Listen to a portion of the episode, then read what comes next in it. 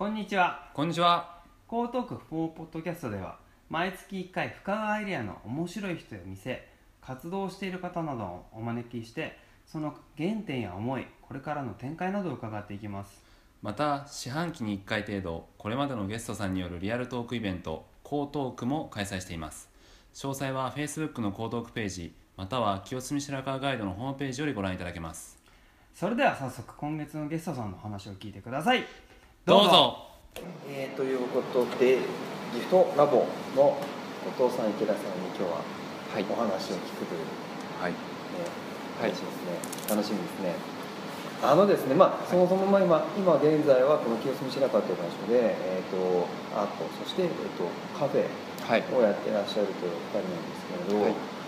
あのシンプルな話としてですねえー私椎名からすると、まあ、アート感覚がない人間なのであのどういう経緯な何がきっかけで、まあ、そのいわゆるアートの道というか、うん。えーに入ったのかっていうのを知りたいです。っていう意味で言うとどうでしょう後藤さんそのきっかけ的なものっていうのは何かあったんですか？えっ、とアートって言えるものに一般的になったのはおそらく美大を受験しようって思ったぐらいかなと思うんです。高校高校生の時ですね何があったんですか？その前はあの漫画漫画というよりはイラストですかね、を描いたりとかしてて。なるほど。それいつ頃からですか？それもう小学校ぐらいから。小学校ぐらいの時の卒業文集とか見ると漫画家になるみたいに書いてあるみたいな。へ感じだったんですけれどもなんかまあそれがこう講じてなんかこう漫画っていうよりは絵を描くことの方が好きなんだっていうことに要するにストーリーを作れなかったんですよ。そういうのもあってでまあ絵を描くことであのここでやっぱりその美術部みたいなところだったりとか、あのやっぱりその雰囲気が好きだなっていうのはありつつ。あ。とはいえそのいわゆるなんていうかね絵を描くことのための美大を受けるっていう感じではなくーてもともとあのやっぱりインテリアというところを受けるっていうところが最初から決まって決めてた。その絵が好きで美術の方に行こうかなと思いつつも空間というところでのそうですね。空間っていう意味でのインテリアってことそうですね。二次元じゃなくて三次元の何かがやりたいなっていうふうに思ったっていうのがそれどういう瞬間にそう思うんですかね？そうそれ結構。なかなか空間のことを高校の時とか考えなかったなと思うんですけど。なかなかねなんでだろう。ちょっと話ずれるけれども、はい。なんかこう友達ん家とか行って、うんうんあの人の家の間取りとかをあの見るのが好き 好きだったりと出かた出た。このパターン。天才のあのやつでしょ？いえいえいえ。あれ。そんな、そっち系ですね。うん。そうですね。なんか人ん家のなんだ空間ってどうなってんだろうっていうのに非常に興味が小さい頃からあったかなっていうのはなんとなく思い出せばあるやっぱそういうのあ,、ね、あるんですよねでそことその絵を描くことのなんかつながりうんうんみたいな。ところがなんかできたら面白いなっていうのはなんとなく思ってたことです、へーなるほどまさに空間デザインっていう感じがです高校ね。の終わりぐらいにはある程度見えていたみたいな感じそうですね。でもあのなんだろう。かなりなんていうのかな。無謀というか行き当たりばったりに近いと言ったら非常に言葉あれですけれどもあのそのインテリアっていう仕事に就こうっていうような感覚は全くなかったんですよ、ああやりたいなってことだけあったけど、そうですね。別にその先の仕事までは見えてはいたわけじゃない。じゃないっていう、うん。その時はまだその先どうなるかも分かんないんだけれどもただそういうことがやりたいっていうふうによく親がそれで許してくれたなと思うんですけれども。そうですね、うん、あの親御さんがなんかそちらのアート系とかされてたとかはあのアートではないです。ただあのうちの父親はえっ、となんていうのかな舞台美術のその作る方のうん。木工のいわゆるこう棟梁みたいなことをあのやってます舞台装飾っていう、まあ、ところの会社で、まあ、例えばあのレコード大賞のはいはい。舞台作るとか、うーん。なんかいろいろそういうボートショーとかそういうのに連れてってもらったこと小さい頃あるんですけれども。でそうですね。だからそうです。その時は父親がどういうこれ仕事なのかっていうのはいまいち分かってないんでねうん何をやっってるのかで夜も帰ってこないとか不定期で普通のあの他のお父さんと違うはいはいはいそうです、土日にいるわけじゃないとか何やってるのかいまいち自分で人に説明できないような感じだったんですけどもでなんか最初だから父親のやってることってもうちょっとなんかこうなんていうのかなこう、まあ、現場っていう感じがなんとなく分かったのでなんか自分はそうじゃない絵描くの好きだし多分違うことやりたいって思っていたのに今気づくと回り回ってほとんど同じようなことをして血を争えないみたいなえのはちょっと感じー、てます。なるほどなるほど。いや面白いわそれ、うん、そういうのは、何かしらやっぱりその原点にうん、親の仕事っていうのが絡んでるっていうのは影響はありましたありますと思いますね今でも、うん。振り返れば、あの議員さんでもタレントさんでもそういう方多いと思うんうんですけど、やっぱりこう普段から触れる子供の頃から触れてるがゆえに、やっぱり何かしらのキーがあるんだと思うんですよね。うんでもどっちかじゃないですか。もうすごいそっちに行く人と絶対行きたくないってそう。ねいう人そうね、そうね。ケースバイケースだろうね。親と違うみたいなことを良しとしたい人と、そうですよねでも結局そう思って回り回って同じことやってるみたいな。では後藤さんの原点は、まあ、その絵から始まってその空間デザインというところに始まって。そうですね。という感じです。きっかけといえばそんな感じかな。それを受けて池田さん的にはねなんどうでしょう何を話せばいいんだろうと思いながら聞いてたんですけど。どこから変わですねな。ぜこっち方面うーん何なんでしょうね。自分どちらかというとむしろ音楽の方が先だった。ねいわゆる芸術っていう分野でいくと。まああの小さい頃からピアノ習わされたりとか、まあアートとは言い難いけれど書道を習わされたりとか。私自身はあのデッサンすごく下手くそなので、まあ、正直あのビジュアルデザインの専門学校桑沢とかは入れたので、はい。まあ、一応は書け最低限書けるんでしょうけど、まあ、はっきり言って得意ではないですね絵を描くこと自体は。嫌いじゃないけど上手じゃないっていうえー、えビジュアルデザインの専門学校感じでににもあの大行った？4年生の大学普通に行った後、まあええ夜間、まあ、桑沢に行って中退しましたけど、4年生の大学は働いてからまあ働きながら、うん、働きながら夜間の桑沢、まあ、普通の4年生大学を出てから、まあ、その大学では美術史をやっていたので、まあ、美美術史ね。コンセプチュアルなんです美学とか、まあ、歴史とか哲学から美術を紐解くやつなので、まあ、あの交渉の話ですね、うんまあまあちょっとあの引き戻しますとちっちゃい頃に、うんうん まあ、一番最初の多分あの美術的なものとの出会いとおそらくあの、家にですねあのやっぱり今にして思うと美術史の百科事典があったんですね。へだから結局その時はなんか多分たただ多分楽しくてそれこそ今もどこかでやってるけどラスコーの洞窟のいわゆる原始人の絵から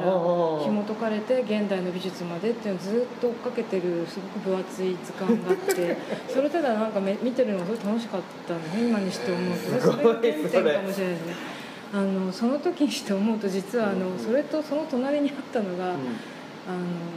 食べ物多分人類学的な読み解き方してるんだけど世界中の食べ物をもう全ての国の全ての人民族の本当に文化人類史的にですね 読み解いてる本当にあの南の島の人たちがどのようにしてタロイモを食べるようになったのかとかから始まって、まあ、あの19世紀20世紀フランスのグルメまでぐっちゃぐちゃにあの全て時系列あの全ての地球上の全てのあの人間に対してのあの食文化みたいなのを語ってるのがあってそれ交互に読むのがすごい好き変な小学生だったので。小学生だったんですか今思うと食べることというかねとそのアートって、まあ、今やってることと一緒だから結局原点だよねと思って。全く一緒ですよね。その図鑑をなぜかその 2, つなぜうちなんか他にも、まあ、他の図鑑もあったんですけどなぜかその食の図鑑と美術史の図鑑をひたすら読みふけてる子供でお家に図鑑が結構いっぱいあったとまあちょっと父親が教師だったっていうのもあってだからねぶっちゃけあのサイエンス系の図鑑とかもたくさんあったんですけどもそうですね。うん。でもなかなかどちらかというとなぜかその食の食文化の方とアートのばっかりちょっと読みふけててあの小学生だったんだけど愛読してる雑誌がその当時の暮らしの手帳っていう。なんかもうほとんどなんかちょっと友達と話し合わないっていう感じのなんか、うんまあ、変な子供だったんでしょうね、まあ、それでだけど別にそれに進みたいとか職人方に進みたいとか、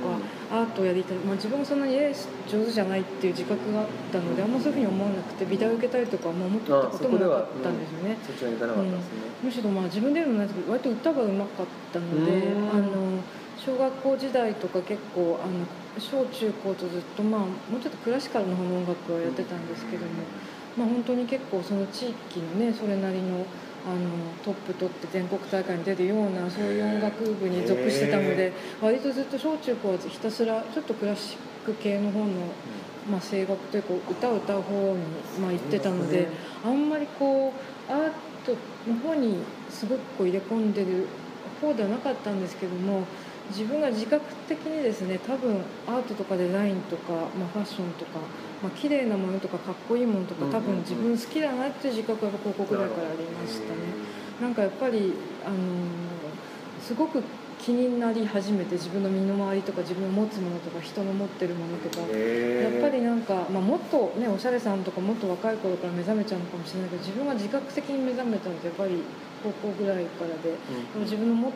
てるものとか人の持ってるものとか自分の今いる空間とかあのすごく気になるようになりましたね。うん。で、あの系統でいうとどういう系統なんですか？そのおしゃれの系統ってちょっとうん。表現しないかもしれないですけど、系まあ、当然ギ統ャル系ではないわけでしょ？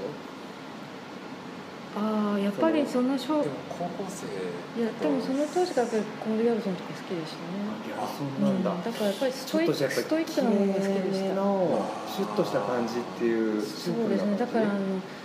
いまだにあの見て美しいなとは思うけど例えばに蜷川実花さんみたいなすごくカラフルな極彩色の世界とかあの美的な判断はできるんですけど自分が身近に置きたいかっていうとやっぱりミニマルなものが好きですね。あのだから本当その頃くらいからかなやっぱミニマルなものが好きだなとかモノトーンが好きだなとか本当になんかあんまりこうでも子供の頃からでもあのは華やかな色が苦手だったんで。あそうなんですね。そういうのもありましたねそういえばだからただうちの母がとてもせっかく女の子産んだからって赤とかピンクとかフリフリとかあ着せたいわけです。よあのダメで。私もう小学1年生ぐらいの頃から母親が赤い靴とか買ってくると絶対履かなくて私黒か茶色じゃなくて履かないからみたいなそういう子供だってそういえば。すごいな。やっぱり。でもめげずに母親がフリフリの服とか着買ってくるとフリル切り取ってきてましたなんかもう母親がもう本当に嘆いて伝説がいくせっかく女の子産んだのにちっとも楽しくないとか。言われてだから常にそうですね色味のない格好をしてなるべく直線的なストイックなラインの服が好きでしたね。そういえば。そういう意味ではき自覚したのは高校ぐらいでしたけど昔からそうでしたね。確かに。あの後藤の間取りじゃないですけど後藤さんそういう意味でうん。服飾はどうでした？その高校、えー若い頃学生服飾ファッションは点でダメでしたね。全然ダメだったんですか？ただやっぱえっとまあかろうじて目覚めたかなっていうのは、はい。えっとやっぱりそれから大学入ったぐらいに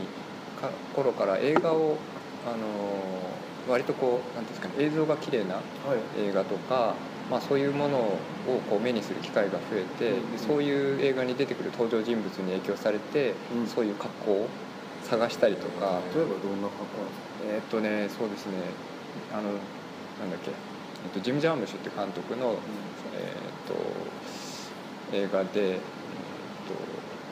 タイトルが出てこないんだけども、まあ、あの普通になんかこうハンチングとか、はなんかこう結構なんか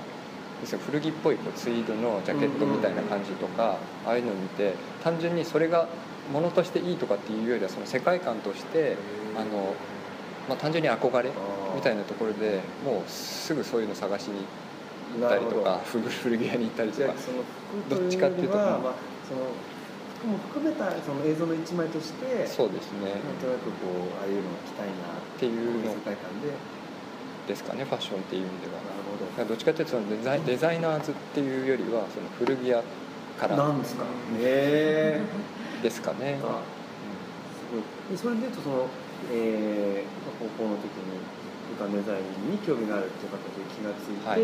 大学生の美大に行かれて、うん。まあ、自分が興味を持ちつつその映像の話もあったと思うんですけど、はいその、えー美大で何を学んでこられたんですまあ、美大で学んだことか、ははい。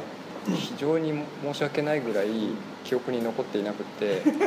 あのただただひたすらうん。そのバンドの音楽と音楽やってたんですか？そうですね。もちろんあの音楽やってました。音楽やっててあと何系の？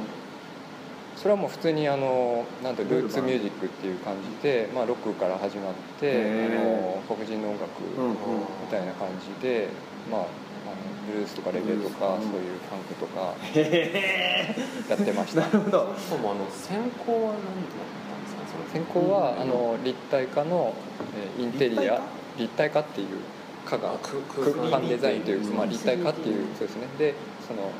インテリアっていう専攻だったんですけどもそのインテリアっていう専攻に来てる人ってみんな割と本当にこう職業としてのインテリアデザインを目指してる人がはい。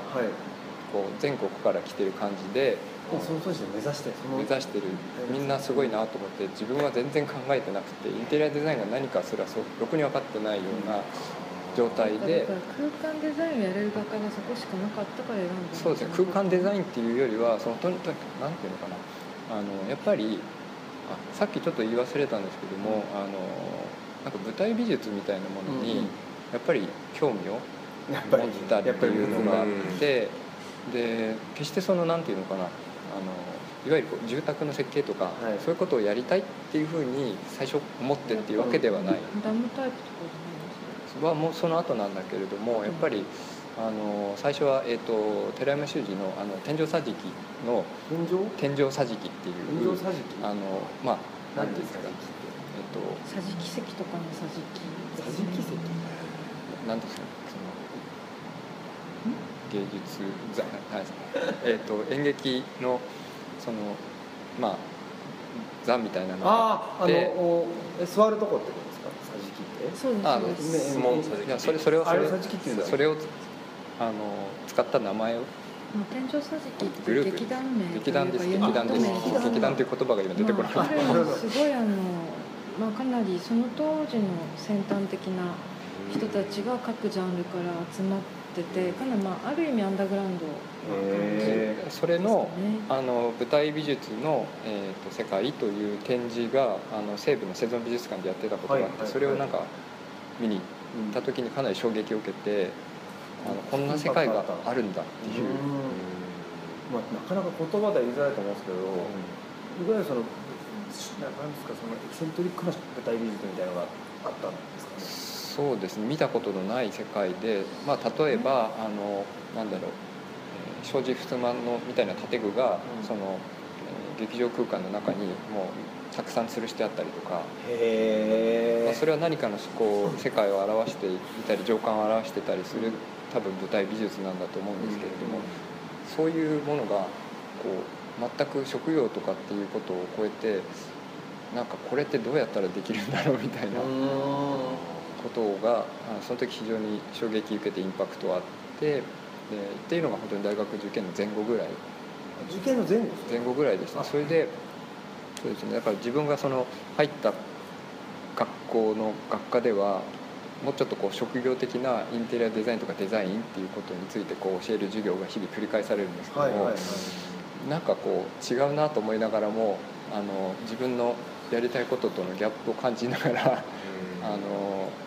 まあ、日々授業を受けていてでまあそのなんだろう反動であの音楽の方に多分流れちゃったのかなるほど。そうするとすごく今微妙な話だと思うんですけれど、ええやっぱりその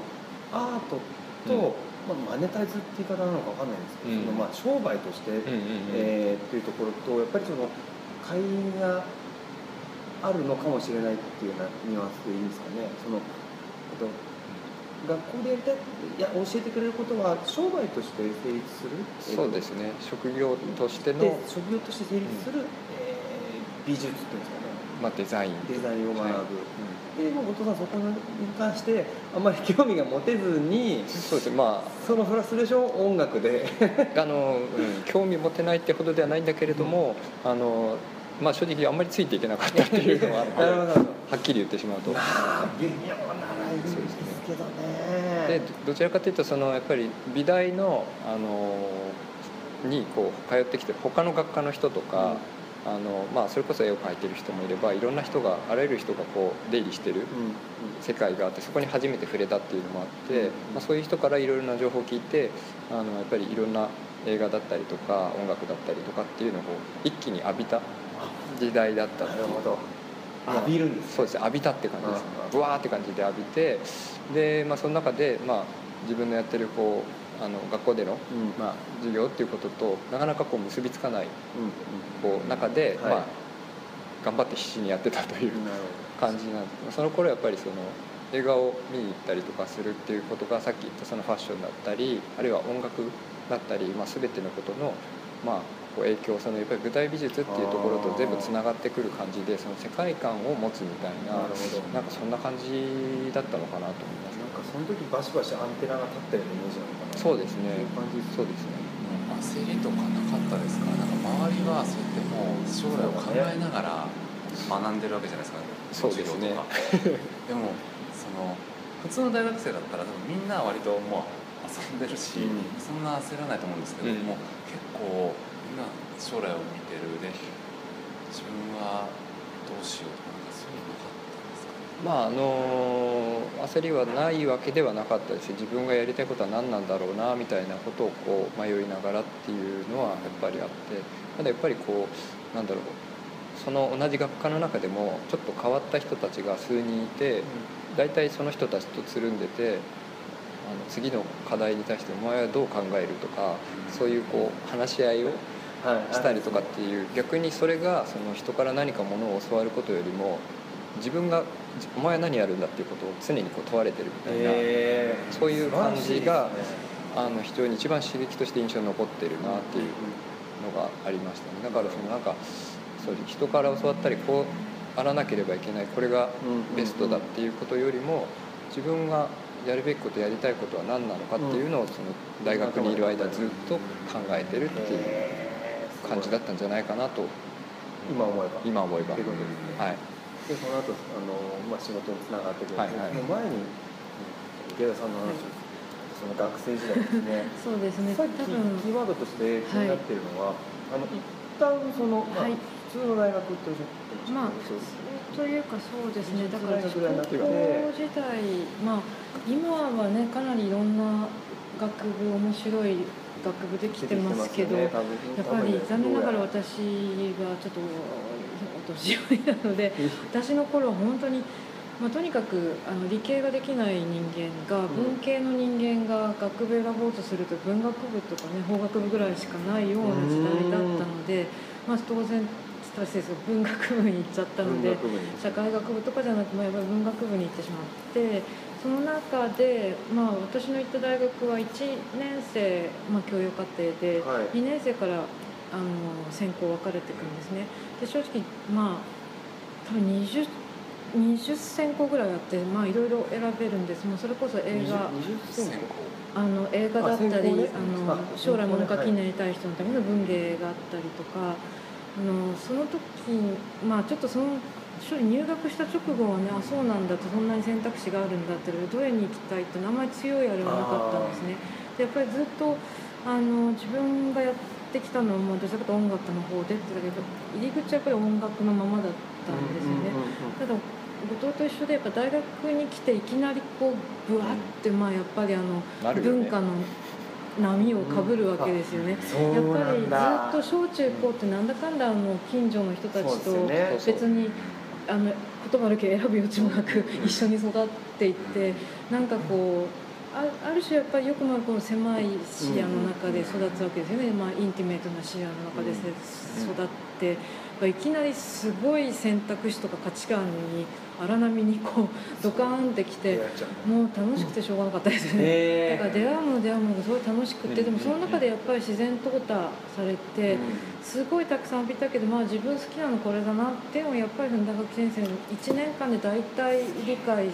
分かっ自分これ好きだわっていうのが分かってきて。そういういろんなカルチャーの波を浴びてでやっぱり音楽もそれまでどちらかというとクラシック寄りのそれこその本当に15世紀1 5 6世紀ぐらいのイタリアの音楽とかそんなのばっかりやっていたのでそれっていうのは、はいい、わゆるオペラ的な話いやあのねこう合,、まあ、合唱でしょうね。どちらかっていうとあの賛美歌とか。うん、賛美歌とはまた違うんですけど、まあ、しあの本当にそそのくらいのもやってましたね。20世紀の音楽もやってましたしいわゆる合唱ですよね。あのよく合唱団とかあるじゃないですか。ああいうのです。20世紀の音楽っていうね素敵な言葉。生まれて初めて。あすいません。それはあの好きだったからそれをずっとやられもうてたん歌が好ですかきで正直私が育ったのは生まれたのこそあの東京で生まれたんですけど武蔵野の辺りで生まれたんですけど、ずっともう小中高はあの新潟で育ってるんですね、だからやっぱり、まあ、ローカルなので、はい。やっぱり歌歌いたいって言った時の選択肢って合唱団に入るぐらいしかなかったのであの合唱団にずっと所属して小中高とそういう本当に毎日クラシカルな発声練習とかしてやってたんですけど、それしか知らなかったので逆に世界をあんまりであとうちあんまりこうテレビ見せてもらえないお家だったので歌謡曲とかもあんまり知らない。へ ですよ。だから歌うものがそれぐらいしかなかったんですね。だから私はもっと多分お父さんよりももっとうわーっと浴びたんですよ。だからポップミュージックというかいろんなな大衆のも全のだてのものをザブンって浴びてだけど結局そういうことですよね、うん、残ったのはやっぱりその当時あのあ言っていいのブライアン・イーノっていう、まあ、ちょっと自分がすごい好きなあの音楽のアーティストがいましてもともとはあのロックミュージックから多分スタートしてる人なんですけれども非常に環境音楽というかアンビエントミュージックっていうものをあの本当に初めて語り始めてきちんとジャンルとして確立をしていった人だろうなと思うんです、うん。ちょうど彼がそのアンビエントミュージックのレーベル始めたのが私が大学入学した年だったんですね。だからそのリアルタイムでその生まれていくところに立ち会っていって、やっぱりそれがスコーンってはまったんですね、だから後藤がその空間自分を取り巻くものを 3D をね視覚化、視覚で表現していくことをすごく興味持ったとしたら自分はその環境みたいなものをこの音音楽でというか耳で入ってくるものとかあのそういうものとかもしくは私やっぱりアートって実はあの普通の絵画とか彫刻っていう非常に分かりやすいアートよりもあの概念芸術とかコンセプチュアルアートとかもうちょっと記号としてのアートみたいなのが実は好きなんですね。なのでそういうのを気づいたのもその大学1年生の時でした絵とか彫刻見てもすごくあのやっぱりそれよりも私数字とか記号の羅列とかすごく意味意味を深読みしなきゃいけないみたいなものの方が何かのきっかけをそのものが与えてくれてその奥のなんかこう哲学とか宇宙観みたいなものを考えられるものの方が好きなんだなっていうのをその1年間の荒波の中で なんとなく分かって。ちょっと今の話はい整理すると、はい。環境音楽っていうもの自体に、えっとまあ、どういうものなのかっていうのを言うと例えば小鳥のさえずりとかそういうことも環境音楽うん。それも入りますけれどもうまく言えないんです具けど。現あの具体的な音じゃなくても、うん。はいあのどちらかというとむしろ環境になるような音楽っていうことでですね。なんかこう例えばリズムがあないとかあの非常にこうゆったりしてその環境の彩彩りを作るようエリック・サなティの音楽ってわかりますか？あれ多分環境音でも多分楽のなんか一番原点って言われてる非常にあの勇壮なシね、交響音楽とかでもなくいわゆるそのジャズとかねそういうかあの分かりやすいポップポップな音楽でもなくなんて言ったらいいんでしょうね。そのものに向き合ってなくていいっていううのん。あの B BGM 聞いにてなきゃいけないんじゃなく。て、じゃあもう流してもいいみたいな。本当に自然に流れて例えば本当にカフェでう落ち着くために流すとかそういうそういうのもあるかもしれないですうん。じゃあうんまあ、ジャンルは全ての音楽のジャンルそれぞれだと思うのでどういうふうに使うかはその人次第あそうなんだ。だからそういう環境に使う人もいるかもしれない。私なんか耳を澄ませて聞いちゃう方ですね環境音楽。だからヘッドホンで環境音楽ばっかり聴いてました。なんかへあの本当にそれそれだけ本当にただただポンポンポンって本当に信号音だけが出るようなものだってあるし。ー。だけどへあのそれを自分はアートとして認識し今もしてるしその時もしました。だからそれが自分と多分あのコンセプチュアルアートというか、なんていうか概念芸術みたいなものとの多分ある意味出会いだったかなっていう。だからいつも入り口は私どちらかと音楽だったんですけれどもあと文字がすごく好きなんです。記号とか数字って言いましたけど。すごくね文字大好きなんですよ。文字に実なんか文字が並んでるのにと燃えるタイプっていうかタイポグラフィーっていうのとまたちょっと違うんですけどなんか文字が好きなんですね。だからもちろん文字読むのが好きっていう意味でも読書とかも好きなんですけど、うん。文字そのものがあのビアートとして好きなんですね。だからあのアートのジャンルでもそういうのあるんですね。本当に文字だけの羅列。それが意味があるアートもあるし意味なくただ記号として文字とか数字とか並べてるアーティストもいるんですけどもあの本当にあの死ぬまでの時間をカウントダウンしてるただそれだけをあの電光掲示板のあの文字うん。文字みたいにね点滅させてるだけのアートとかもあるんですがだからそういうものがすごくいろいろだからその大学1年生の時にそのこんなに見なきゃいけないものがたくさんあるって言ってやっぱりそれこそ映画館とか美術館とかギャラリーとかも全てを浴びるのがもう楽しくて楽しくてそういういわゆるその美美術と音楽と映画と、まあ、いわゆる私ファッションも好きだったので、そういうお店とかね そういうものをなんかもう駆け巡ってるのが本当に楽しくって楽しくって楽しくて本当なんかその中ででもまあ自分そういうちょっとあのいわゆる絵とか彫刻とか非常に分かりやすい具象的な具体的な芸術じゃなくてちょっと抽象的な音楽とか抽象的なアートが好きなんだなっていう自覚はちょっと その大学1年生で得て でとりあえずじゃあなんとなくそのまあやっぱアートアートとかねそういうあのその点の音楽をやるには私はどれを専攻するんだねって言った時にいわゆる社会学的なものでもうん。何でもないのでどうしても一番近いのがその美術史美学美術史みたいな学科だったので、ね、しょうがないなと思ってそこ行くかと思って。なんか他はね本当に、うん、映画とか文芸とかね物書きになるつもりもないしと思って 本当に別に史学とか社会学もちょっとなあみたいなのがあって結局どちらかっていうとあのす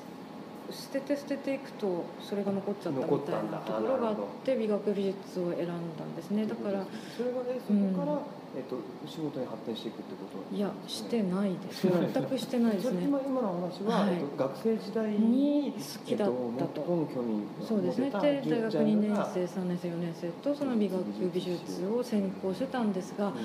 あのこれって仕事になる学問じゃないじゃないですか。聞いてるだけでも美術史学んで美学学んでそれ何の仕事に直結するのっていう話でただただでもまあ聞いた話だとうん一般的にはいわゆるキュレーターさんみたいな、うんはいなの学芸員という。でキュレーターの資格ももちろん持ってるんですけあやっぱりそうなんどですね。あのだから結局私美術史の先生の資格とあの学芸員いわゆるキュレーターあの美術館学芸員の資格は持ってるんですけども、うん。実際それを行使したことはまだまだ一度もない。んですけど、まあそれあのどちらかっていうともう親の指示もあって、うん。何らかそういうふわふわしたね学部にも何らかちょっと資格を取っておいてくれって言われてええと思ってとりあえずじゃあ取っとこうかなってそうねだからやっぱりでもう。ん美学美術史に行くと取れる資格は美術史の先生だけって なんて狭いっていう感じなんですけどあとはまあある程度本当に取らなきゃいけない授業を取ってるだけ実は学芸の資格が取れてしまうのでまあ取っちゃったっていうのはありますね。大丈夫です。オフレコじゃなくて大丈夫ですうん全然。全然あのあの同じ学部の人みんなあのある程度そのもちろん取らなきゃいけない授業っていうのはね、うんうんうん。まあちゃんとあってそれさえちゃんとあの立候補してればみんな取れてます。なるほどわかりました。うん。それえっとまずですね今ちょっとお二人の話に、えっとここまで、まあ、原点とそれから学生時代学んできたことを聞いてきたんですけど、やっぱりですねあのここで私と調べが思ってることと多分近しいと思うんですけど、あの私も調べも、えっと小学校中学校高校でそして大学かも含めて、そのね経験をしてないんですよ。あ今言ったようなこと。ってはい、何かが楽しい空間が楽しいとか、うん。その文字が楽しいとか、うん。浴びるとか。俺私はああの浴びるってことはなかったえー、そうそうしなんだ。まずねお酒ぐらいですよ。お酒は浴びたね。それお酒は浴びたそれまずいですよ。大学生までですよ。あの二十歳から。二十歳からね。それ二十歳からのお酒はなのであのやっぱりね私たちからすると改めて思うのは、うん。あのまあ我々みたいな分からない人間たちにもっとやっぱり分かりやすく伝えてほしいなっていう、うん。はい。あの頑張ります。はい。あのそのあの、あれですよ、うん。あの偉そうな話じゃなくてですね、あのきっと何かがあると思っているんですけど、逆にそのき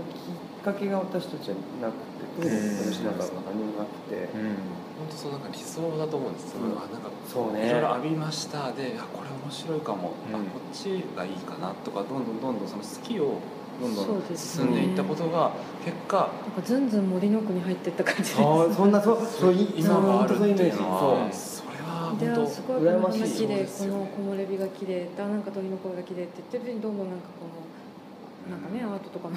森の奥に。わけのわからない草原に入っちゃったみたいですそんな感じです。いやそれね羨ましいですね。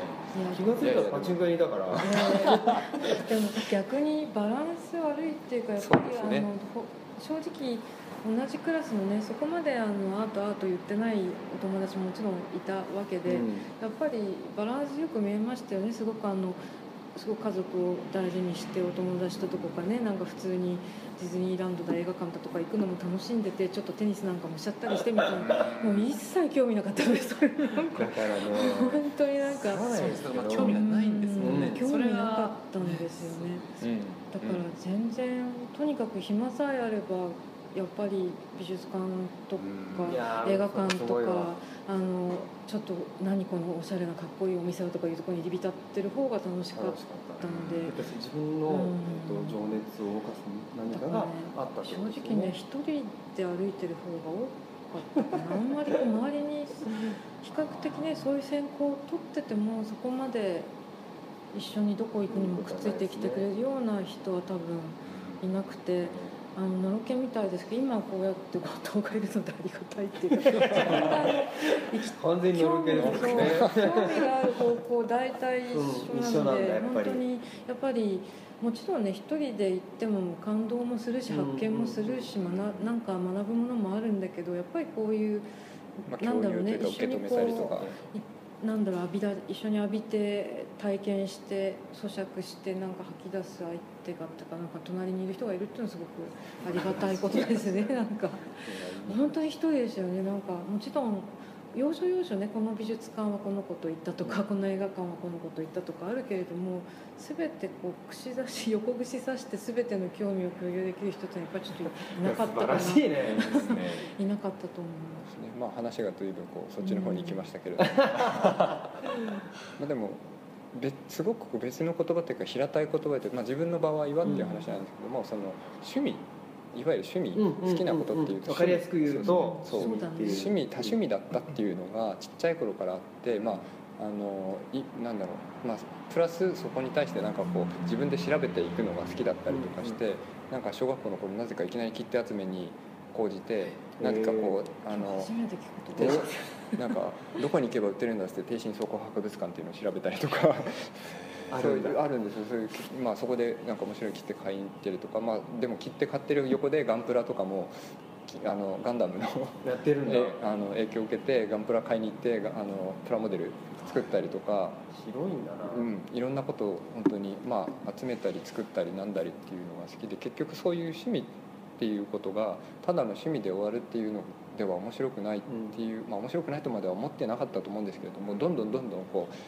興味のいく方向に森の奥に。果てしなく違う意味で言うとその趣味っていうことの延長上にどんどんどんどん進んでいったのが今の状態なんじゃないかなと。なるほど。それは私からするとすごく一つの才能だと思っていてこここまで深掘りできる。うん。じゃあそんなに何も興味ないのかやめちゃいますよね途中でやめちゃったそうそういや逆にバランスがいいんだと思いますよ。バランスある種なんか偏りすぎてるよあね。の周りを見ないで完全にそれあの樹海に迷ってるタイプだすけど、うん。その向こうまで行かないとその先のものは見えないというふうに私が思っていて 薄く広くちょろちょろ見ててもなんかこうよくわかんないなっていうのが今の中途半端だよねそういう意味確かに。いやでねでもなんかきっとその森の奥に行っても本当に森の奥に行き過ぎてしまう人もいると思うんですよ。なるほど。戻ってこれない。そうそうです。ね本当に生きうん。続けちゃう人。でもうん。そうじゃなくて、うん。結局こうやっていろんな場を作られたりとかされてるのって、そうだね。きっと何かこ確かどっかではい、そういう意味では原点が実はあって私大学の時その1年生はだからそうやって浴びまくっていろいろ自うん。あの自分探しじゃないですけど、はい。何に自分は興味があるんだろう探しみたいなことをしてて、大学2年からまあ所属してサークルというたまり場があったんですね、だからそういうことで私は普通のあのなんというか特に美大とかではない大学に行ったわけですけども、うんうんあのそのたまり場はもう都都内のありとあらゆる美大とか専門学校の子とかあと自分みたいないわゆるその美大専門ではないんだけれどもそういうちょっとやっぱりアート的なものとかうん音楽とか好きな人っていうなんか自分で作りたい人みたいなのが集まってるたまり場で。は何なんですかカフェなんですか？あのね2つあって大学の自分た自分が通ってた大学のいわゆるそのサークル用のたまり場の長屋みたいなのがあったんですけどうん。そのうちの一室がまあ一応部室みたいにはなってたんですけどもやっぱり大学の外にあのよやっぱりなんだかんだたまり場があって、うん。そこがね今にして思うとまさにちょっとガレージみたいなところでもともとパン屋さんだったんですよ、ところがなんか入り口のパン屋さんだったところが、まあ、ちょっと面白いあのアーティスティックな雑貨を売ってるようなあのちょっとお店になっててそのパン屋さんと奥のパン焼き工場工場みたいなかまどが並んでるところの間になぜかこうこれみたいな細い通路があってそこを、うん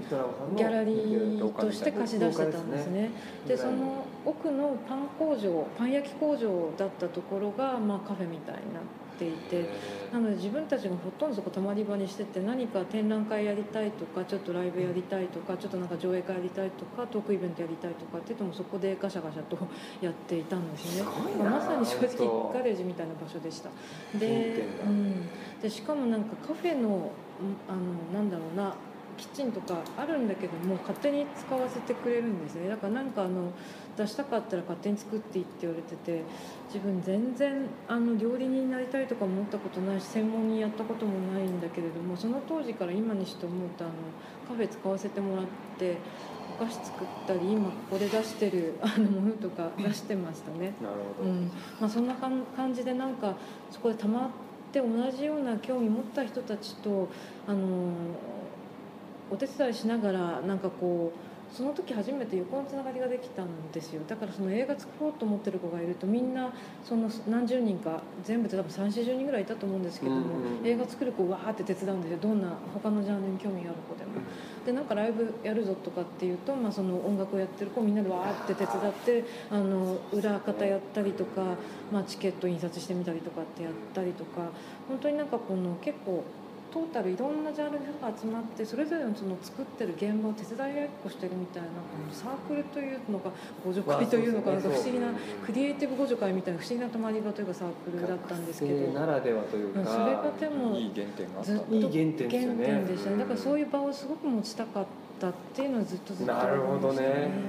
ここに繋がってくるってことなんですけど、でそれでいうとやはりそのまあ前後おっしゃるかもしれないですけど、まあ、学生時代があってできいろんなこう情報を浴びて、えーそこでブラッシュアップ多分お二人ともされてでそこからこう仕事っていうところにされたかまあでもあの社会に出ない一旦一旦というか出るまあ出ますすね出ますねねで出るところの選択肢としてどういったことを考えてどういうことに行ったのかっていうと後藤さんそうですね。そこは池田ほどはっきりはしてるわけではないですけどあもちろんあの逆に言うとさっき言ったそのつつながりの中でそのインテリアデザインっていう、やっ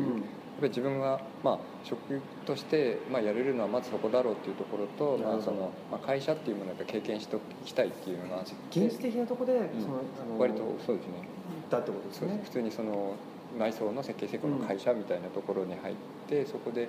働いて、えーっとまあ、そこのデザイン室みたいなところでずっとこう、はい。まあひたひたとこう絵を描いたりというか、まあ、うん設計をやってたんですけれども、そこの後にあのまあいろいろ間はあるんですがあ、あるんですね、はい、あえ間っていうかその職はそのあれなんですけど紆余はい曲折その、あるんですけどその、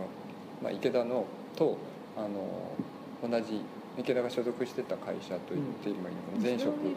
それを言ってんそうですうんにうん。あのそこから移ったっていうところでですねそこで、まあ、あの池田と出会ったり転とか。職してイデーに移ったそうですってことそうですそうまあ、1個ワンクッションあったっていう感じ。イデーっていう会社はどういう会社ですか？イデーっていう会社はあの非常にまああのベーシックなところは、まあ、その家具はい。をあの、まあ、今で言うとそのオリジナルの家具を作って売るっていうところなんですがあの会社としてまあ生活の探求っていう言葉を言っていたこともあってやっぱりそこの空間に例えばあの別になんか床がどうで壁がどうでっていう話じゃなくって、家具とか床壁天井の素材がどうこうっていうのはもちろんベーシックにやった上で、そこにどんな本が置かれているのかとかそこでどんな生活どんな音楽を聴くのかとかどんな明かりをどんな風に灯すのかとかどんな絵がかかっていて、どんな花が置かれているのかとか。だから本当にそれこそ美学哲学のマガジンを刊行しちゃったりとか、あとはその自分たちのそのイーハウスのデザイナーに、まあ、家具を作らせるだけじゃなくて、まあ、海外のマーク・ニューソンとかフィリップ・スタルとか、まあ、結構今でこそもう本当に大御所になっちゃったような、まあ、海外のデザイナーも発掘してきたプロデュースしてたんです。よそれ多分今でこそそういう動きしてるところいくつかもあるんですけど、はい。その当時非常に斬新というか珍しくていわゆる家具メーカーという枠を超えたすごく非常にあのいろんなジャンルトランスジャンルでクリエーションしてて面白いあのまあカンパニーでしたね。まあ、今でこそうん。ライフスタイルっていう言葉が結構あちこちで聞けますけれども、多分その言葉がなかったような時代にそれにをもうですでにそういうことをやってたっていう、うんまあ、それをこうつ突き進んでたっていう会社に、うん。まあ、たまたまその設計をやれるっていうこう技能を買われて入ったっていうところだったんですけれどもあの、まあ、そこでまたあの大学時代とまた違う形でこういろいろなこう、まあ、こんな可能性もあるのかっていう文化に浴びたっていうのはあそこでもやっぱ浴びるんですね。そうですね。なるほど。浴びましたね、はいはいはい。知らない部分がまだまだあるなっていうか面白いなっていうという感じだったんですね。そそこでまたいろんなこう芽生えがあると思うんですけれど、ええ。そこで言うと、えーまあ結果的に同じ職場で働いた池田さんに関しては、まあ、大学入って、はい。えーそのガレージでいろんなことやったりして、はい。えー互助会をやったりして いろんなとこで互助会ね。助会やって でやっぱりはい。同じく社会に出ていくわけですよね。そうです。ねそれはねやっぱりその辺は女子って男子より無責任に生きていけるところがあって。面白いい面白い意見ですね。そあのだから、はい。あのやっぱり男の人ってどこかでなんかいつか家族を養わなきゃってある種の責任感、はい。みんな多かれ少なかれ持ってるように女子から見えるんですね、女子って割とね好きなことやっちゃうんですよ。だからた例えばその NGO とか行っちゃうのが女子の方が多いのもすごいよくわかるしあのあ私たちかにそうですね。芸術祭とかやってボランティア募ると大体女子ですね。8割方9割方女子しか来ないそれはやっぱり女の子の方が好きなことやれちゃう環境にあるからそれは正直今回の人生もちろん女の子に生まれてよかったことまあちょっとあのあれって思うこととかいろいろありますけどもその割とそういう職業の選択とかねやっぱ男の子よりも無責任に選べてるんじゃないかな女子の方がってところはあって。だから私その当時興味があったことがやっぱりアートの、はい。まあ、業界にもちろん興味があったあとやっぱすごいファッション好きだったのその当時、うん。ファでその私がやっぱり大学生の頃ってあのファッションとアートと映画とかコマーシャルとかその映像表現みたいなのすごく元気な時代だった、まだバブルだったんで。なので。やっぱりちょっと全部興味があったのでちょっと全部ちょっとずつやってみようと思って最初から決めてたんです。1年ずつその興味のあるところに行こうと思って。えだから1年目新しいっすあね。の卒業してすぐはファッションの方に行ったんですね、うん。でファッションで、まあ、あのプレスの人のアシスタントとかしながらファッションショーとかもやったし本当にあのデザインができファいわゆるアパレルあのアパレルのブランドに就職しました、ブランドに行っていわゆるそうですね。広報的なところそうですね。あのプレスの人のアシスタントみたいなことをやって、うんだけどやっぱり1年目って全てのあの部署回されるので生産の現場とかデザイナーがまあ書いたものをパターンあの人がパターンに起こしてる現場とかも見たりとかいろいろねそれとかそのそれを全てのいろんなあのブティックに出荷していく仕事とかも手伝わされたし、まあ、ただそれで、まあ、あのファッションの現場とか見させてもらってで予定通り1年ですいません。へ最後習ってして次はすいません広告の方に行ったんですね。え。はい。あの広告の現場もちょっと見てみたかったので広告制作のまあチームに入ってただ自分はやっぱりその映像とかの方にはいけないのは分かってたのであのその時はコピーライターのやっぱりアシスタントやってましたなんかひたすらあの限られた言葉あの字数で何かを表現するとか何か目の前にある商品のいいところをとにかく探すみたいなそこで磨かれましたね、なんか。今今の言葉で、ええ。っと映像の方に行きないと分かってたのでっていうのは、いわゆるやっぱり業界的にはのこういうことを学んだ人たちがえ大学生時代に学んだ単人たちが自分の向き不向きですっていう意味ですか？あの全て私大学で学んだことは今その後あのついた職業に全く直結していないのでそれはあまり関係なくて あの考え方とかね世界の捉え方とかを教わったと思うけれども多分技術を教える学校ではなかったのでうん技術はないんです。あと私とにかくよくご存知だと思うんですすごい不器用なので 機材を使うとかそういうことができないので。あの身一つでできるなんか文章書くとかあの歌歌うとかそういうことはまあできるので、まあ、そういうことで、まあ、ちょっとコピーライターなら多分できるだろうなと思って、うんまあ、文章書くのは好きだったのでう広告としてはそっちをうんでなのでそっちのぎあのコピーライティングライターという立場から、まあ、広告制作の現場をちょっと見させていただいてそれもちょっと1年で「はい分かった」なんとなく「はい分かりました」って言ってちょっとあのごめんなさいって言って出てその時やっぱアートの方に行ったんですね。でまああのいわゆるその今初台に I ICC ってあの現代美術の,、ん。あのえー美術館というのが、まあ、大きなギャラリーがあるんですけれども、うん。それの,、まあ、あのそれの大元になったあのチームにちょっとあの所属させてもらってあのそこでまあそれえそれをあのそうです、それが終わった後その、えーその現代美術の、まあ、ギャラリーを作ろうとしているあのその当時はだからそのキュレーターみたいなことをやってる人とあのアートマガジンあの美術の雑誌あはいのあとまあサブカルチャーの雑誌を作ってる編集者とが合体したようなチームだったんですね。そこにそれこそ後藤みたいなあの舞台美術とかうん。美術館の展示であったりとか展示制作をしてる会社っていうのがまあ出資してその現代美術の大きなギャラリーを作るっていうその人その人々に あの共感してまあ出資してできたちっちゃいチームっていう会社がカンパニー5人ぐらいしかいないちっちゃいカンパニーがあったんですけども、そこでまあ全ての総合的なアシスタントに興味がある人のもの求むみたいなのが まあ新聞に出てて、うんなんだこれと思って あのそこにすあのすすっ飛んでったんですね、はい。まあ、よくまあ取ってくれたよなって思うけどなんか。まあ、そこに入れさせてもらって、まあ、そこでまあいろいろやっぱり現代アートのね、はい。まあ、業界だとかあの編集の業界だとかっていうのを学んでてそれすごい楽しかったんですけども、まあ、一つ言い忘れましたけど私あの大学出る時に実はもうその当時イデーのことは知っていて。第一志望だったんです。それもちろん受けたんです。っていうか連絡したんですね。あそしたらね。あの新卒は取ってないって。言われてああの僕たち本当に新卒、まあ、社会人になったことがない人を育ててる暇がないんだよねって常にすぐにこう日常にジャックインしてくれないと困る。僕らのそう戦場にすぐ走り走ってくれるじゃないと困るのであの3年ぐらい社会人やってそれから来ればとかその時低欲断られたのかなって思ってたんですよ。なんかそしたら本当に3年後にそのアートのところにいる時にそろそろ来る？って言われて「えはい」とかって思って。本当？みたいなのがあってちょっと、まあ、たまたまその時にあのあの大量に人がちょっと映ったり出たりして、うんうん。あのかなり10人20人ってすごいあのあの一時に人をいっぱい撮りたいっていう時期だったらしくてだからもういろいろこうそういえばこんな子来てたよなとかいうの全部紐解いていろいろこう声かけてたみたいなんですね。ねだからそういう時にまあ引っかかって、まあ、こちらとしてはもう第一志望だったのでちょっともうファッションも広告もアートも現場見たしで実を言うと全ての現場でちょっとこれだその業界だけだと私無理っていうのはちょっと閉塞感みたいなのどの現場でも実は私あったんですね。へファッションだけじゃダメだなアートだけじゃダメだな広告だけじゃダメだなっていうのがあってそれでまああのやっぱり外から見てる時にイデさんってその全てをこう串刺しにしていろいろ体験できるような気が勝手にしていて事実入ってそうだったんですけどなるほど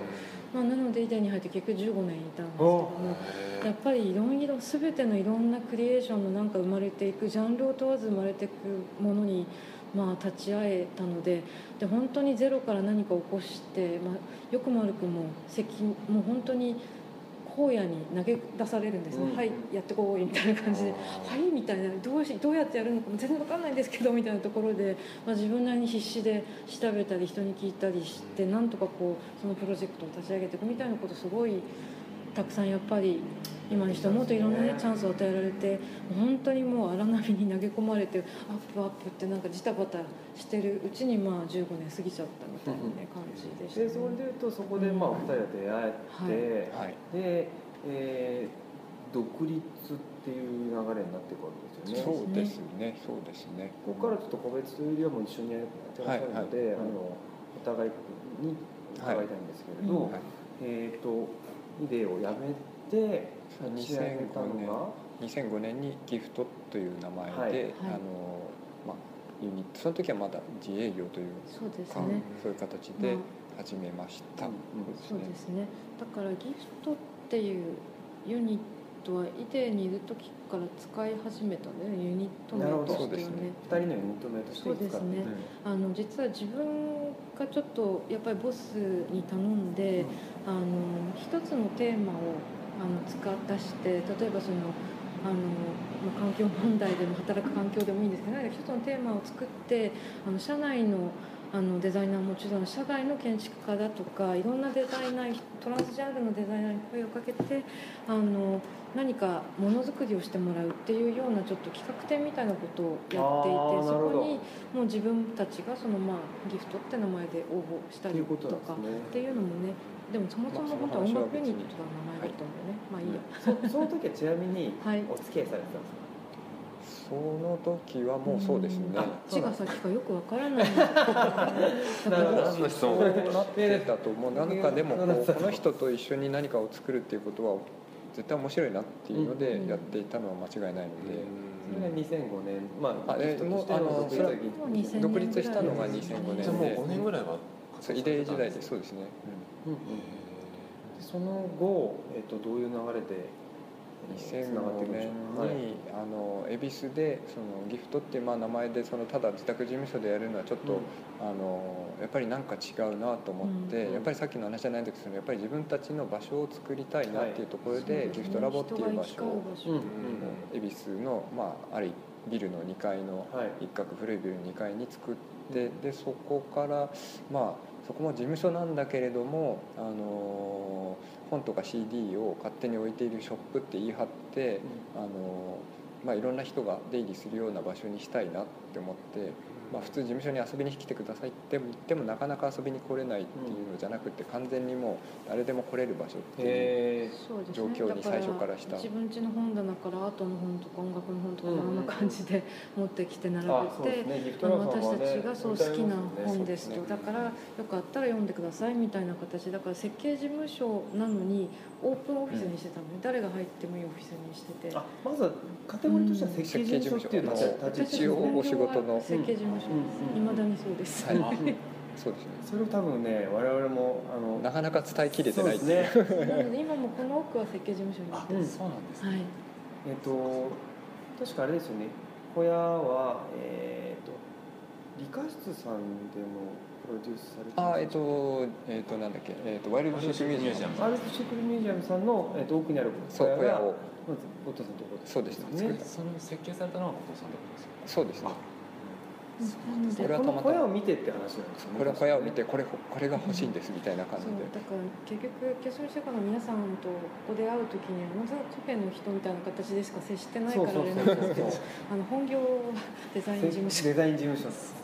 そうですね、はい。ということですよね、えっ、と翻って思うとその今まではやっぱりその設計っていうお仕事の部分とやっぱりそのなんか音楽だったり趣味だったり、うん。さっきから言ってる部分っていうのがこう、うんそこまでそう結びつかないでこれはこれこれはこっちはこっちっていう感じだったのがだんだんだんだんこう近づいてくる、まあそれそうしたいなっていう思いもあって、まあ、恵比寿の時も結局事務所なのに自分たちの好きな本とか CD を置いてみたいなところで、というところから始まって。ね、流してる人がいたらなんかお茶出しちゃったりしてとかっていうの。全然初対面の人なんだけど楽しそうに読んでるからなんかお茶出嬉しみたいてななんかあー素晴そう。らしいいうねなんか徐々に徐々になんかそういう距離が縮まってね。全部がこう一つになったっていうのが今の清澄白河の、うん。まあ、ガレージかなと思うんそうですけど。ですね。そういう意味で言うとまさに空間があって、うん。そこに音楽があってそうですね。あとやっぱり外せないのは人なんですよね。いろんな人が出入りする場を作りたい。そうですね。やっぱりこうやって出会っってお互い興味を持ってることとか話しちゃうと、じゃあうん。こんなこと一緒にできるんじゃないみたいな新しいプロジェクトとかね、うん。ユニットが生まれたりとかっていうのはすごい楽しいんですよね。だから、まあ、ギフトラボって、まあ、ギフトさんの実験室とか研究室っていう意味なんですけども、やっぱそういう人と人がね起こす化学反応を見てるのがすごく楽しいんですね、うん。で化学反応を起こす器を作りたいんですね、それがまあ原点その器ってことなんですね。そうですね。でそのために恵比寿だったらあのちょっと手島だったのでカフェはなかったわけですよね、はい。だけど、まあ、本当にマニアックなこう隠れ家みたいなとこだったんですけども清澄白河に引っ越してきてそのカフェっていう形を取ったっていうことは、まあ、よりより誰でも来ていいんだよっていう状況を完全にオープンにしたとそうですね作るっていうのがやっぱり非常にやりたかったことですね。でも確実に今その、えー、2人が描く理想の形に近づいていってそうですね場としては、いうことですよね、でこのはい。今後ですね。そうですね。えー、と今回、まあ、そもそもの話でいうと今回この話してるのは、えー現代美術館のモッドサテライトという、はい。えー休館中の間に、えーサテライトスタジオでいろんなこう取り組みを街の中で。えーやるっていう話の中で今回ラジオをやるという話が一つはい。で、そうですね。えーありがとうございます。いただけると思うんですけれど、えー、とその上で、まあ、この元サテライトの企画も含めて今後そのギフトラボとして何をやっていきたいかみたいな話を、あそうですね。モッドサテライトの中では、はい。やっぱり自分たちが清澄白河に来てこう街と何かができたらいいなっていうのをずっと思ってたことででそれとそのさっきからこう割とずっと出てる自分たちのその音とか音楽うんっていう興味がある。でそういうことが割と場所としても発信されてるこの結構こうベースになってるっていうのがあってそこを何か結びつけることができたらいいなっていうのをぐるぐるぐるぐる考えていた時に落ちてきたのがラジオっていうね感じだったんです、うん。やっぱりその作品アートとかっていう形だとやっぱりそのまあ大半というかまあ一般的にはその目で見るものとか、うん。そこに行って何かを体験するものっていうような考え方のものになるとは思うんですけれども、うん。そうじゃないことができたら面白いなっていうアモノジェク的な発想もありつつ、その街のなるほどね。いろんな物事とか人の営みとかを耳で聞く、目で見るんじゃなくて耳で体験する体感するみたいなツールというかうですね。メディアみたいなものをちょっと作って今見るかねっていう感じ。それはあのかなり体験型実体験その五感で感じるみたいなまあ、そうですね。多くなってきてると思うんですけど。あるいはこうそどこかの場所に行ってうん。それをやるっていう感じだと思うんですけれども。そうじゃなくてそうじゃなくてどこでもできる。いながらにして聞聞けるじゃないっていうですかことですよね。そんなに集中して聞かなくてもいいみたいな。流して聴いてもいいし環境音楽みたいな形で聴いてもいいしっていう。どっちでもいいみたいな。なんかラジオってそういうのが感覚があるよなっていうふうに思って、まあ本当のラジオっていうのはできないんですけれども、うん架空のラジオっていう形でそのまあ、えーいろいろ仕組みを今アンドレアさんが一緒に組んでくださって作っていて、あのまあその架空のラジオっていう形で清澄白河のいろんな音が聞けるっていうものを、あの基本的には各会場で聞ける場所もありつつあのそれぞれのパソコンだったりとか、ねモバイルからも、えー聞けるっていう形にしていこうっていうのが今やってることですまた入り口をちょっとまだ整備これから整理整頓しなきゃいけないですけどなるあの参加するというか音を投稿することもできるようにしていきたいなと思ってるんですよね。そうです。まあちょっとそこはまだまだあのうんどこまでやるかっていうのはある検討のので余地がまだいっぱいあるのでどこまでうん。開放できるかがちょっとわからないんですけど、うん。うんあれですよね。でもそうだと思うんですけれど、えっと、何かをこうやることで、えっと、そこに気づきが生まれて、うんうんうん。これもできるかなあれもできるかな必ず必ず追求みたいなのができていくのかなとそうです。ねまさに。そうですね。だからだから、えっと、考えるよりもやっちゃえみたいなところが結構あって。まあ、今回はあのお声がかかったからっていうのもあるんですけども、あの自分たちができることとできないことがあるとしたらできないことを選んだみたいな感じ。でちょっとハードルが高いところをあなるほど。こっちなんですね面背伸びしてあのやってみよう。でもこういう機会じゃないとむしろできないよねみたいな。確かにね。そういうこととして今回のあの企画を選んだという感じです。しかも想像を超えたものができるかもしれないですそうですね。自分たちが想定したものとは違うものになったとしても面白いと思うし、むしろそのぐらいの話そうです。そうなんです。そうなんですあの計画して予定通りに何かが出来上がるっていうことでは面白くないと思ってるっていうか、んんんうん。ことばっかり考えてるまあそれでいうとあの、まあ、この限られた時間の中で、はい。あのお話お伺いできるのはこのぐらいかなと思うんですけれど、えー今の話でいうとえまたどんどんどんどん新たなことをやってトライして、はい。そこで出た気づきを持ってまた次のステップ次のステップへという形にかもしれないなみたいな感じですよね。はいわか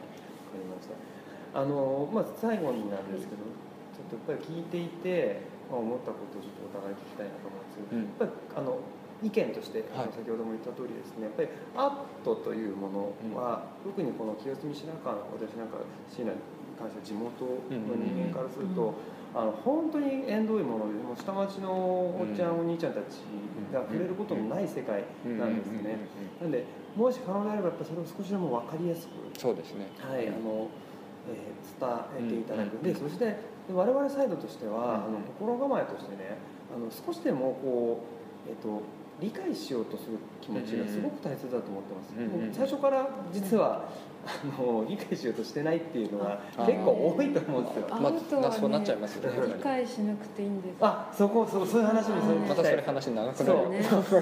そういう話も含めて教えてほしい、手短に言うとやっぱり感じるだけでよくってうん。好きか嫌いかだけでもいいんで気持ちいい気持ち悪い、ん。私いまだにそれだけでさ 全ての芸術ジャンルに関してもそれだけです。もう選択肢それだけ。気も自分にとって気持ちいいか悪いか好きか嫌いかそれだけです。なんか。であとアートって結局視点なんですよね。アートって眼鏡って言ってもいいんだけれども、うん。例えばですねもうこのノートもアートだと思えばもうアートになっちゃうんです。文字一つあの何一つだからそれはね本当にあのし視点というか視座というか、うん。それ自体それを与えるものが多分アートなのね。簡単によくあの世界で一番短い手紙とかでもあのクエスチョンマークとエクスクラメーションマークっていうのあるんですけども、結局本当に本当にただ「はなんか」っていう本当にもううん、そんなようなものでそういうあのもう、うん、本当に何でもアートになっちゃうのでアートって、ね。デザインってやっぱりソリューションなのでなんか課題があってその解決のためにあね。あの安物なんですね。どういうふうに片付けようかとかどういうふうに配置しようかっていうものがまあやっぱりデザインなんだけれども形にしてもねなんかプロダクトにしてもアートって何もかもアートになりうるのでアートだと思えばもうアートっていうところがあるけどね。で、まあ、アートはいやあのどちらかというと、うん。デザインが答えを出すものだとしたら、アートはそのむしろ問題を作るものだと思う。ん問題ですよ、提起。面白いがアート問いを作るというかそなんでなんだってソリューショいうのをみんながンがデザインで考えるクエスチョンがあのアートだって言いたかったのに変なふうに言っちゃいます、はいそれすごく面白い視点ですね、うんちょっとそれはあの多分えっ、とまた。あと1時間以上思うので あの本当ですね、はい。小屋バーでやりましょうとか言ってあいいですね。それもいいですあね2月から始めるんじゃないやりますよ。2月から月1小屋バーでテーマ決めて語り合おう会をしようと思ってるのね、トークイベント的なイメイメージというかまあトークイベントというか参加型のイベントもう対話のもううん。サロンみ小屋バーでってことですか？はい、はい月あ14回あるうちの1回をその語り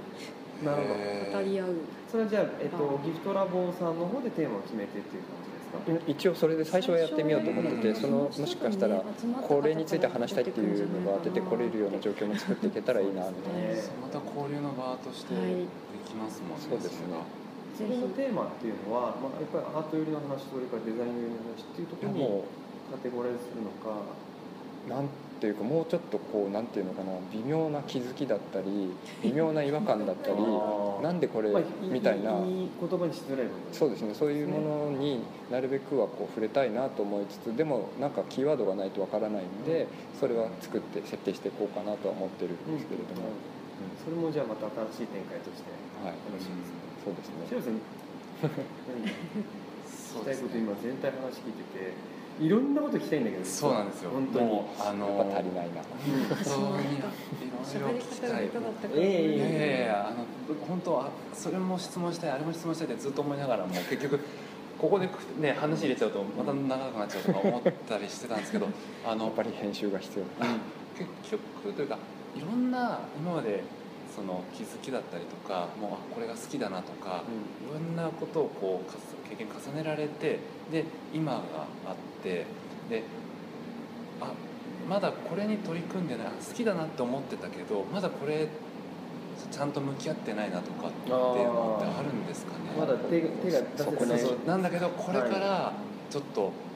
てみたいな、これはまた深そうな話じゃないいやでも大体いつもそうなんですけども先に目標がないっていうか、うん。ないですね。うん。あのっていうとなんか非常になんかいい加減な人に 思われるかもしれないんですけどなんかそうそういうのなんていうのかなこう、うん、目的より手段みたいなことも言うんですけどもなんか、うんそうですね、まあ、そのやってる走ってる最中にこう見えた方向にまた走る進路を変えるかもしれないぐらいのことであっ走っててて走りながら意味付けしてるだけだから、あんまりどっちに行こうと思って走ったことないよね、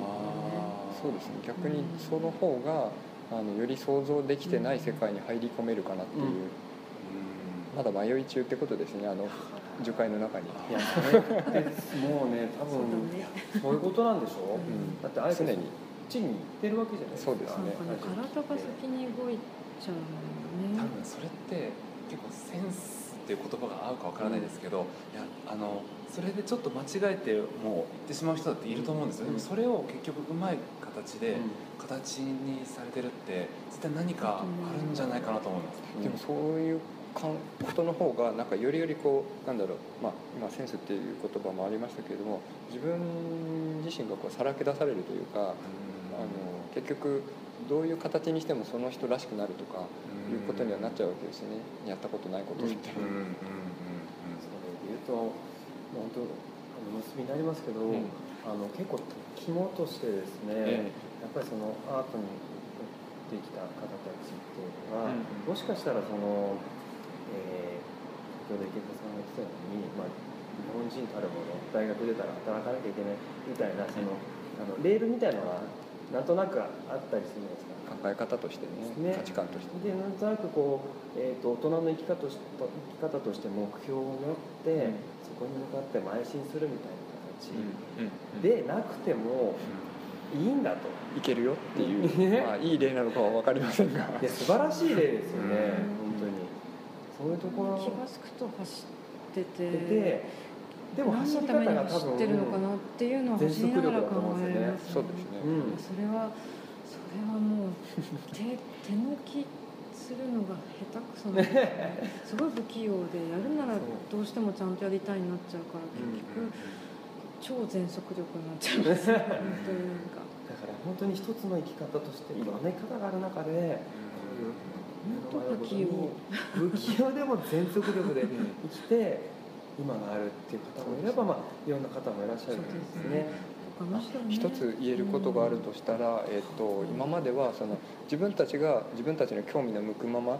のことを形にしてるっていう形だことだったんですけれども、やっぱりその自分たち以外の人にそれをいかに受け継げるかとかあるいはこういい意味で影響を